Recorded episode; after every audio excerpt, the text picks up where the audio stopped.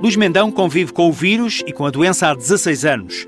Foi diagnosticado com um estado avançado de SIDA. Na altura, uma patologia desconhecida e fatal, cujo tratamento obrigava à toma diária de 30 comprimidos. A grande diferença é que, naquele momento, em 96, os medicamentos eram mais tóxicos, eram mais difíceis de tomar, tinham muitas restrições alimentares, por exemplo, comer com comida, sem comida, em jejum, e eram medicamentos com muitos efeitos secundários. Os médicos deram-lhe dois anos de vida. Luís Mendão despediu-se de pessoas, do trabalho, preparou-se para a morte, mas sobreviveu. Começaram a surgir as primeiras notícias de pessoas na minha situação, isto é, que estavam obviamente muito próximo da morte, Uh, e que com o novo tratamento uh, tinham controlado a infecção e tinham começado a recuperar.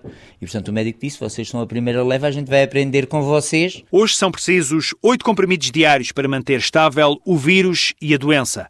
Um tratamento que Luís Mendão afirma custar ao Estado cerca de 10 mil euros por ano. As pessoas também morrem menos, apesar de em Portugal se morrer também mais do que na Europa.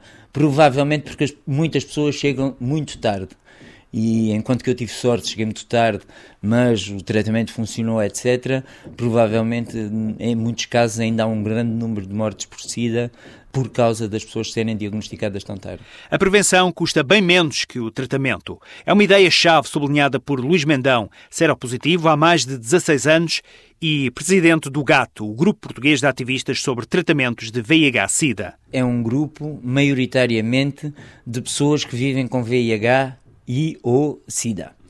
A grande matriz do GATT é o acesso universal aos, à prevenção, ao rastreio e ao tratamento. Uh, e trabalha na área de advocacia política, isto é, é também um grupo de pressão política. Implementar a educação sexual nas escolas é, segundo Luís Mendão, um meio para que Portugal deixe de ser um dos países europeus onde a epidemia é mais grave. O diagnóstico do VIH-Sida na fase inicial da infecção faz toda a diferença. O teste é rápido, gratuito e está disponível nos centros de aconselhamento e de detecção em todo o país.